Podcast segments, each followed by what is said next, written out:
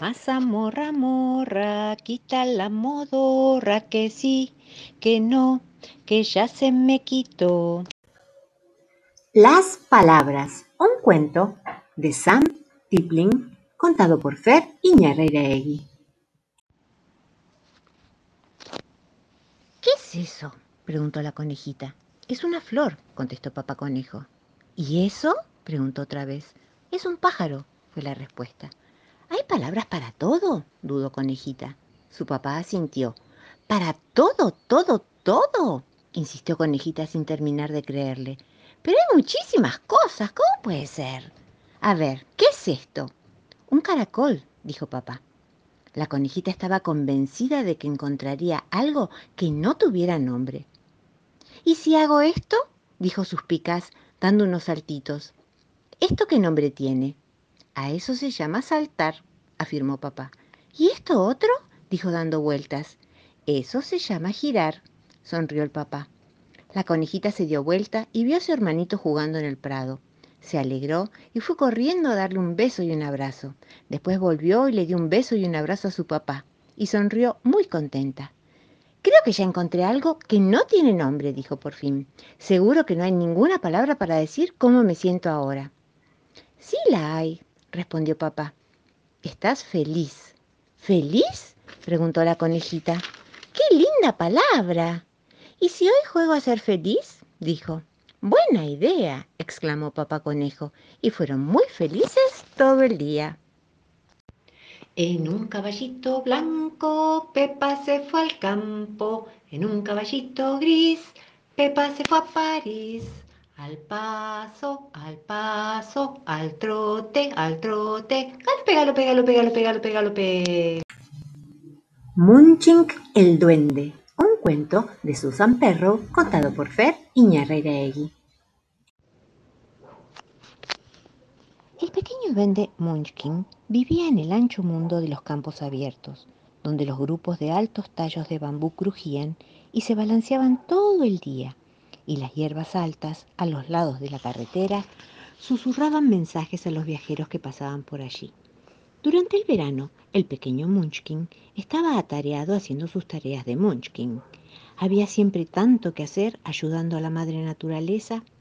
Estaba ocupado con las mariposas cuyas alas se habían quedado atrapadas en los arbustos con espinas y con las lagartijas que habían perdido la cola.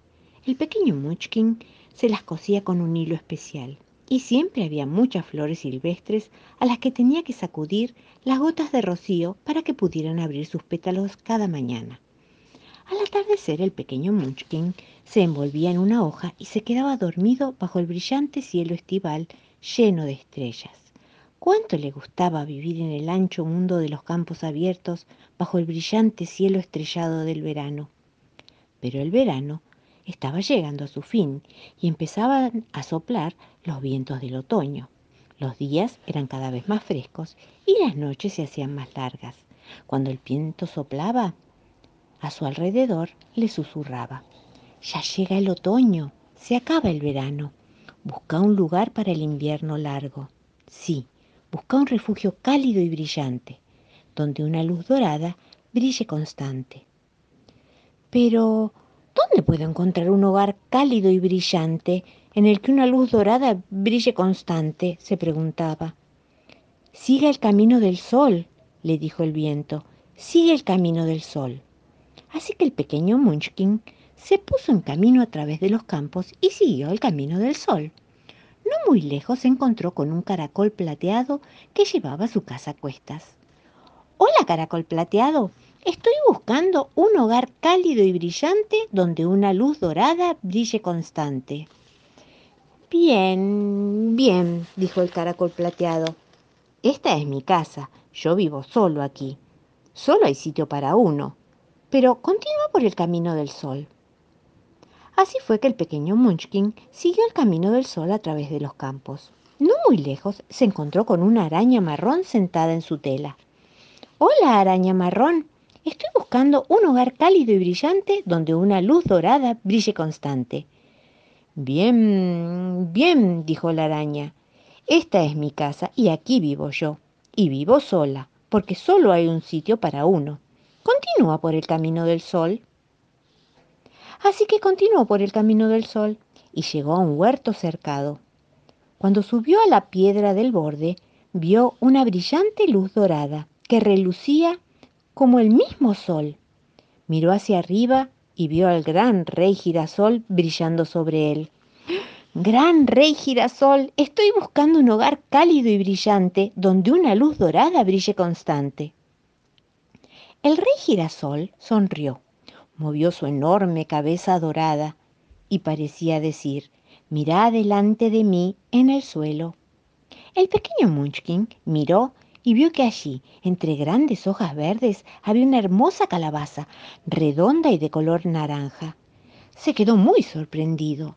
¿Podría ser este mi hogar cálido y brillante, donde una luz dorada brille constante? El pequeño Munchkin se subió a la calabaza buscando una puertita. Golpeó con los nudillos aquí, allá, pero no encontró ninguna puerta que se abriera. Para entonces el pequeño estaba muy cansado y ya era de noche. Entonces se envolvió en una hoja de calabaza y se quedó dormido cómodamente protegido al abrigo de la calabaza. Mientras dormía tuvo un sueño. Soñó que una estrella dorada bajaba del cielo nocturno sobre el bambú que se mecía a través de los campos, pasando por el gran rey girasol y aterrizó justo dentro de la calabaza anaranjada, haciendo una puerta en forma de estrella en lo alto. A la mañana siguiente, cuando se despertó, se acordó del sueño y trepó a lo alto de la calabaza. Y allí estaba, como en su sueño, la puerta en forma de estrella.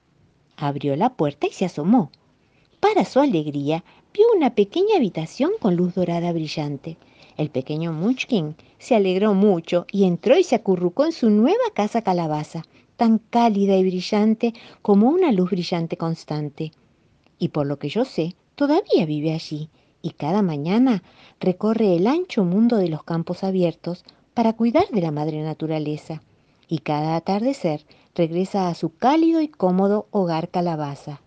Desde entonces se lo conoce como Calabaza Munchkin. Señora de San Borombón le enseñaba a ladrar a su lechón. Pero como en vez de guau decía miau, creo que no estudiaba la lección. La pequeña frutilla tímida. Un cuento de Susan Perrow contado por Fer Iñarreiraegui. En una hermosa granja de frutos finos nació una vez una frutilla. Mientras iba creciendo, se iba sintiendo cada vez más insegura y tímida se dio cuenta de que las otras frutillas de la planta no eran blancas como ella. Le parecía que cada vez estaban más rosadas o rojas. Algo está mal en mí, pensó, algo malo me pasa. Entonces decidió esconderse entre las hojas verdes. La frutilla tímida no quería que nadie la viera. Cuanto más tiempo pasaba escondida, más rojas se volvían las otras, y ella parecía quedarse más blanca. Por fin llegó el día de recoger la cosecha. La granjera recorrió las hileras de la parcela, recogiendo las frutas frescas, rojas y maduras. Enseguida la cesta estuvo llena a rebosar y la parcela de frutillas vacía. Bueno, excepto porque todavía quedaba la pequeña frutilla tímida. Todavía estaba escondida entre las hojas verdes. Era demasiado tímida para sumarse. Miraba desde su escondite cómo la granjera se llevaba la cesta al cobertizo, dejándola a ella sola en la parcela, pero no por mucho tiempo. Pasando por encima de la verja, en un extremo de la parcela, había una rama de frambuesas silvestres. En el extremo de la rama había una frambuesa, la más roja de todo el arbusto, y estaba disfrutando del sol de primavera. Cada día la rama crecía más y más y la frambuesa silvestre se iba acercando cada vez más a la pequeña frutilla. Un día se asomó y vio que la frutilla tímida todavía estaba escondida debajo de las hojas. Dios mío, dijo la frambuesa silvestre, ¿por qué estás escondida debajo de una hoja? Soy demasiado tímida para asomarme. He estado escondida porque no tengo un hermoso abrigo rojo como mis hermanas, susurró la pequeña. Pero es que no sabes que necesitas los dorados rayos del sol para convertirte en una frutilla roja y madura y a continuación, con la ayuda de un golpe del viento, empujó las hojas, dejando a la pequeña frutilla al sol. Después de unos días, a la luz y al calor del sol primaveral, la frutilla tímida había cambiado su abrigo blanco y se había transformado en una frutilla roja y madura. Enseguida tuvo un color rojo tan hermoso como el de la frambuesa silvestre, aunque ésta pensaba que el color rojo de la frutilla era más intenso. Sin embargo, antes de que tuvieran tiempo de discutir sobre ello, volvió la granjera a buscar un guante que había perdido y vio a las dos frutas esperando al sol a ser recogidas.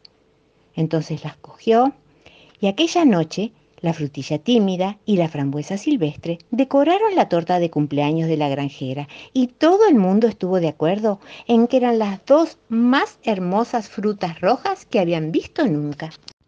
Noche calma sobre el río, sueño, trabajo y querer. Ahí va el pescador curtido recogiendo el espinel.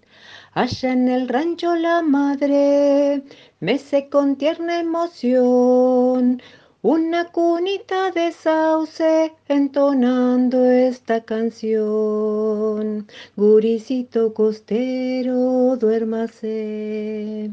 Guricito costero, duérmase. Si se duerme mi amor, le daré chalañitas de ceibo, collar de caracol, collar de caracol. El niño ya se ha dormido, la luna salió a mirar, amacándose en las aguas por entre el camalotal.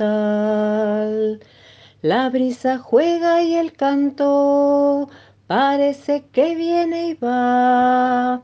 El eco oscuro se pierde por el río Paraná.